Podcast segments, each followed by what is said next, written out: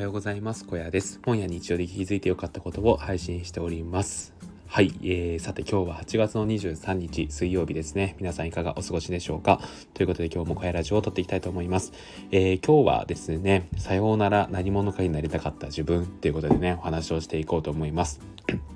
ここ最近ですねなんかこう自分のこれまでの行いを反省してきた 反省しているような放送が多いんですけど今日もねその一つですね。うん。でまあこう何者かになりたいっていうねこう漠然とした思いっていうのを持っている人っていますかねうんそれはこう僕の考えで言うと10代20代くらいが多いんじゃないのかなっていうことを思っています。もちろんね30代でそういう思いを持っている方もいらっしゃるかなということは思うんですけどやっぱりこう漠然とですねこう何ていうか若さゆえというかですね あのそういう思いを持っている人っていうのはねまあ一定数ねこの20代とか特に多いんじゃないのかなっていうことを思っています。でこの何者っていうものなんですけど、えー、っとこの何者についてはですね浅井亮さんが、えーと就活をテーマにですね以前ね、本を書かれましたよね。で、それが何者っていう本なんですけど、まあ、そこでもですね、この何者かになりたいみたいなことについてね、すごい書かれていたように記憶をしています。はい。で、そこではですね、やっぱりこう、何て言うのかな、えー、大学を卒業してこう社会人になっていく中で自分が本当にこの道でいいのかっていうことをですねあの悩んだりとかそれに対して抗ったりとかですねまあそういうことをですね、えー、している人たちがまあ描かれていてですね、まあ、当時僕大学生の頃に読んだんですけどうんなんかその気持ちがわかる一方でなんかここまでですねその就活生の思いっていうかその何者かになりたいみたいなことをね書かれるとなんか客観的にそれを見た時にはですねちょっとこの人たちきついなっていうことを思ったんですよね。うん、痛いなみたいな感じでちょっと思ったなってことを思ってます。でまあそんなことを思いながら自分もまたですねそんな何者かになりたい病だったわけなんですよ。うん、で何代なんでしょうかねなんでこうなったかなっていうことを振り返ってみるとやっぱり僕の世代とかでこう YouTube とかですね、えー、まあインスタとか Twitter とかでこうインフルエンサーとして活動している人を見ていたからなんじゃないのかなっていうことを思っております。でその背景にはやっぱ自分自身も強い承認欲求があったからなんじゃないのかなっていうことを思っていて、まあ、その承認欲求を満たすものとしてやっぱこの何者かになりたいっていうのがあったんじゃないかなと思うんですよ。でそうやってですねこう YouTube とか Instagram とかでですねこう自分と変わらない人たちがあのまあそれも一般人から始まった人たちがですねあの多大な影響力を持ってですね発信してるのを見るとやっぱどうしても羨ましくなるじゃないですか。うんじゃないですかってか僕は羨ましかったんですよね。で一方でこう競争心としてこの人たちができるなら僕もできるはずみたいなことを思っていたんですよ。ただやっぱりこう何か引いてたものがあるわけでもないしあのー、こう世の中をねこうしていきたいなんていう思いも特になかったので、まあ、その結果ですねこう何者かになりたいっていう漠然としたものに落ち着いてしまったんじゃないのかななんてことを思っています。はいでえーとまあ、そこからですねそれを思ったのが多分20ぐらいかなと思うんですけど26になるまでずっとそんな思いをね抱いていたわけなんですよ。はいでなんかねそういう何者かになりたい自分をこう時にですねえっ、ー、とまあ知人くらいの関係の人とかは何してんだこの人みたいな感じでねバカにしてきたりとかもしたんですけど僕はですね当時ですよ。当時は外野は黙ってろってことすごい思ってましたね。はい。あのー、それくらいですねえー、っとその思いが強かったしその思いを思いだけにしないための行動も自分なりにはしてきたつもりでいます。はい。で、それはやっぱりこう Twitter もそうですし、インスタ、TikTok、えー、ブログなどなどですね、いろんなことをしてきたのが、まあそういうことに当てはまるんじゃないのかなっていうことを思ってるんですよね。で、まあ今日の本題はですね、そんな自分を手放したさようならっていうことなんですけど、まあそうなった理由についてをちょっと話していこうかなと思います。でね、なんでね、こういう何者かになりたい病だった自分をやめようかと思ったかというとですね、あの、3つね、えー、良くないことが起きたからです。はい。一つ目がですね自分の幸せっていうのが分からなくなったっていうことなんですよね。うん、なんかそうやってですねまあ実際こう何者かになりたいと思って、まあ、特に TikTok なんかはですねフォロワー数が着々と伸びていって一時は3800ぐらいまでいったと思うんですけど、まあ、それくらいになってってでこういろんなコメントをいただけるわけですよね、うん、その本紹介をしていたんですけどその本を通じて、えー、本紹介を通じてですねあの読んでみたいと思いましたとか実際読んでみてすごい良かったですという言葉をいただけることにもちろんやりがいも感じていたしそれと同等ぐらいのですね承認欲求というのを得ていたんですよ。ただ、えー、とやっぱそれにも慣れてきてですねそうするともっとフォロワー数欲しいなとかもっとフォロワー数伸ばしていきたい影響力増していきたいってことを思うようになったんですよ。でそれでですねまた伸ばしていくとまたねそれのフォロワー数に見合った承認欲求が満たされるわけなんですけど、えー、その繰り返しなんですよね。うん、あのー、承認欲求満たされるフォロワー数増やしたくなるっていうのをこうどんどんどんどん繰り返していって自分の幸せって何なんだろうってことをね思うようになってしまったんですよ。うん、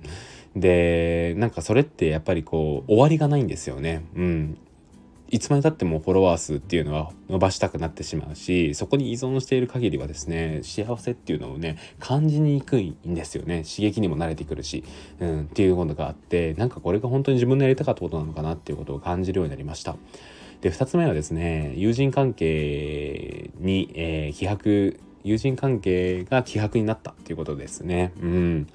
なんか昨日のコスパタイパの話のところもそうなんですけどあのー、ですねこうそうやって承認欲求を満たしたい何者かになりたいっていう思いばかりが先行してしまった結果ですね一時的にこう友達関係がですねだいぶ希薄になってしまったんですよね。うん本当に僕にとって大事なのは、えーと、そうやってですね、えーとその SNS とかこうオンライン上のつながりとか関係なく連絡をしてくるような友達だったはずなのになんか自分は今そういう人たちと付き合ってる暇はないみたいなことをね考えていた時があって本当に最低な考え方なんですけどその時はなんかその自分のですね、うん、その友達関係とかもう距離を置くようになっていたんですよね。うん、この時は本当に良くなかったななんてことを思っています。で、そうやって良くないなって思う自分がいたっていうのが2つ目の良くなかったことですね。うん。で、3つ目は、まあ、適応障害を発症してしまったってことですね。うん。そのフォロワー数とかをね追い求めるあまりですねこう平日も土日も関係なくですねもうかなりの時間をその副業というか、えー、情報発信の方に割いていたなっていうことを思うんですよ。でそれがですね、まあ、自分で選んだものだから誰のせいでもないんですけど、まあ、ただですねそうやってやりすぎたあまりですねこう適応障害というのを発症してしまったんですよね。で本当にですね何も考えれない時がありました。うん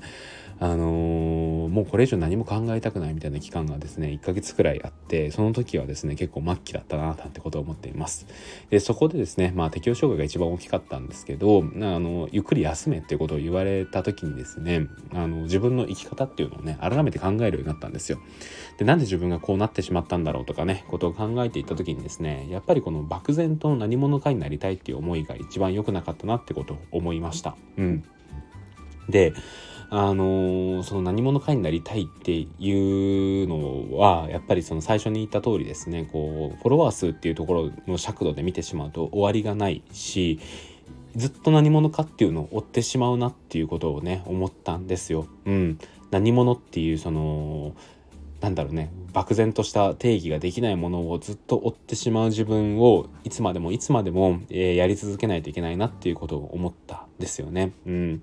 それを思った時にえっ、ー、とそれって本当に自分が人生でやりたかったことだっけ？っていうことも思ったし人生の楽しさとはなんか結びつかないなっていうことをね思ったんですよ。でそこからはなんかこうその何者かになりたい自分を手放していく方に考えをシフトしていきました。でですねまあでもそうは言ってもまあ6年間ぐらいその思いがある中でなかなかそれをね手放すのって結構難しいものなんですよね。でそこでですね役立った考え方っていうのが3つあります。はいで1つ目がですねすでに自分は何者かになっているっていうね考え方ですね。うんあのーこう何者かになりたいっていうのはねさっきも言った通り、えー、強い承認欲求から生まれるものだと思うんですよね自分がもっと認められたい誰かに影響を与えたいみたいなことを考えている状態から何者かになりたいっていうのがね生まれると思うんですけど僕たちはですね生まれた時点で誰かに何かの影響を与えているんだっていうことにね気づいたんですよ。でこの気づきを得たきっかけが前も紹介した古典ラジオの、えー、中の1個の放送なんですけど、まあ、その放送のタイトルがですね社会に最も影響を与えるのは行為以上に存在であるっていうものなんですよね。うん、でこのラジオの中でですね、あのー人生はとか、まあ、人はですね生きてるだけで99%の目的を達成しているっていうことをねそのパーソナリティの方がおっしゃっていたんですよ。うん、でそれが何でかっていうとですね人は存在するだけで誰かに何かしらの影響を与えているからっていうことなんですよね。うん、でこれ僕思い当たる節があってですねあの僕にとって自分の兄というのはですねかなり自分に大きな影響を与えているんですよね。っていうのもなんかこう兄がですねいろんなねえーと、道を切り開いていってくれているからなんかこっちの道は行かない方がいいなとかっていうのがこう弟の特権としてねいろいろ分かる部分があったんですよ。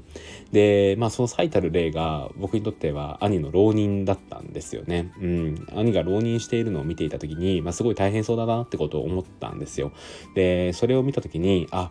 高校生の3年間のうちに勉強しておかないと良くないかもしれないっていうことをね思って、まあ、僕は結果的に、えーとまあ、そんなに、えー、いい大学ではないんですけど、まあ、その浪人をすることなく大学に行くことができたんですよね。でこの時にですね僕の兄というのはあの僕に対してですねあの自分みたいに浪人したくないなら勉強した方がいいってことをなんか言ったわけではないんですよ。そうではないんですけどなんかその兄の姿を見ていた時にですねなんかそれを勝手に自分の中で解釈をして感じ取った部分があるんですよね。うんでこういうことってあの僕以外のねこの放送を聞いているあなたでもあるんじゃないかなと思います。なんかその人に直接何かを言われたわけじゃないんですけどその人を通して何か自分が学んでいることとかってねあるんじゃないかなと思います。それはもしかしたら会社の上司かもしれないし会社の同僚かもしれないし自分の友達かもしれないですよね。うん。でそういう人たちから何かしらのですね気づきなどを得てですね、まあ、影響を受けてですね僕たちの行動に生きているっていうところがあるんですよね。うん。でそれは自分が受けているだけじゃなくて誰かね他の人にも与えているんじゃないのかなっていうことを思います。うん、例えばですねまあわかんないですけどこの放送を通じてやっぱりその何者かになりたくないなっていうね あの何者かになりたいっていう考えは危険なんだなってことを思えばそれは僕はねその人に対して影響を与えてることになりますしなんかねまあそれはなんかまあ僕がラジオの発信を通じてやってることなんでちょっと趣旨からはそれるんですけど、まあ、自分の存在を通じてですね誰か他の人に影響を与えているすでに何者かになっているってことはね絶対にあると思うんですよね。うん、でそういうことを思った時になんかその何者かっていう何者に関してはその達成しているんじゃないのかなっていうことを思いました。はいですね。で2つ目のね、えー、その何者かになりたい病から脱却した方法がですね認められる場所は固有の世界にあるっていう考え方ですね。これ以前ラジオでも話したんですけど、あのー、これもですね記事を読んで得た気づきなんですけど、まあ、世界にはですね普遍と固有の2つの見方があるっていうことなんですよ。で普遍の世界っていうのは誰でもその価値が分かる世界。で固有の世界っていうのは自分だけが価値を理解できる世界っていうところですね。で普遍の世界っていうのがこのフォロワー数とかとかでまあこの人すごそうだなっていうのが分かる世界。で固有の世界っていうのがまあなんかこう理由はないけどその人が好きだから好きなんだみたいなそういう理屈では説明できないものが、えー、通用する世界ですね、うん、例えば親子とか子供は子供のことは何で教育するんですかって言われたらそれって説明ができないんじゃないかなっていうことを思うんですよね。それはもう無条件の愛みたいなのがそこにはあると思うんですよ。でそういうのはやっぱ固有の世界かなっていうことを思っててでこの固有の世界って、えー、っと普遍の世界みたいに分かりやすい指標がない分ですねあのこの人がすごいんだこの人が好きなんだっていうのはその人の中でしか通用しないものなんですよねただその一方で自分がどんな状況になったとしてもその価値観っていうのは変わりづらいんですよ。うんなんで例えば僕が適応障害になろうが僕が会社を辞めようが僕の友人にとって僕の評価っていうのはそこでは変わらないですよね。うん、でそれってすごいかけがえのないものだなって思うことに、まあ、僕はねその記事を読んで気づきましてで僕がね認められるべき場所っていうのは固有の世界なんだなっていうことを気づきました。まあ、認められるべき場所というか大切にすべき場所っていう感じですね。うんそうやってですねあの一時何者かになりたい病だった時はですねあの友人関係に距離を置いていた時もあったんですけどなんかそういう風になってしまった自分にもかかわらずですねこの適応障害の時にはたくさんの人がですね僕に連絡をくれたんですよね。うん、やっぱそれはすごい感謝をしているしなんか反省もしましたしもっと大事にしていきたいなということを思いました。はいで最後3つ目ですね手放した、えー、何者かになりたい自分を手放す時に役立った考え方が有名になることが幸せじゃないということですね。うん、僕はですね何者かになれば幸せになれるっていうことを勘違いしていたんですよね。まあ、イコール有名になれば幸せになれるということを思っていました。なんですけどえー、っとこの幸せをですね他人の評価から求めてはいけないっていうことに最後終的には気づいたんですよ。うん、これはやっぱりですねどれだけフォロワー数っていう数値を追ったとしてもいつまでも満たされない状態がね続いたからかなっていうことを思っています。うん、あのー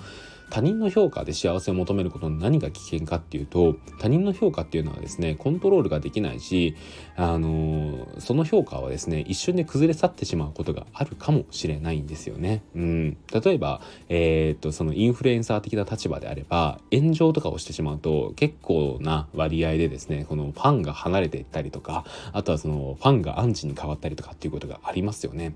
っていうことはですねその他人の尺度で、まあ、こう自分のね、幸せみたいなことを測ってしまうとかなりですねそれはブレやすいんじゃないのかなっていうことを思います。はいでそうやって考えていくとですね幸せっていうのは自分から感じに行く自分から探しに行くっていうことの方が大事なんだっていうことに気づいたんですよ。でそうやってねいろいろ行動してみると僕の場合はですね、まあ、友達とお酒を飲みながらバカ話をすることだったりとか、まあ、サウナに行って整うことだったりとか読書をして新しい発見を得ることなんかが、まあ、自分にとっての幸せだなっていうことに気づきましたね。うんなんかこれまでの自分っていうのはその幸せを探す努力っていうのをサボっていたなっていうことを思っています。はい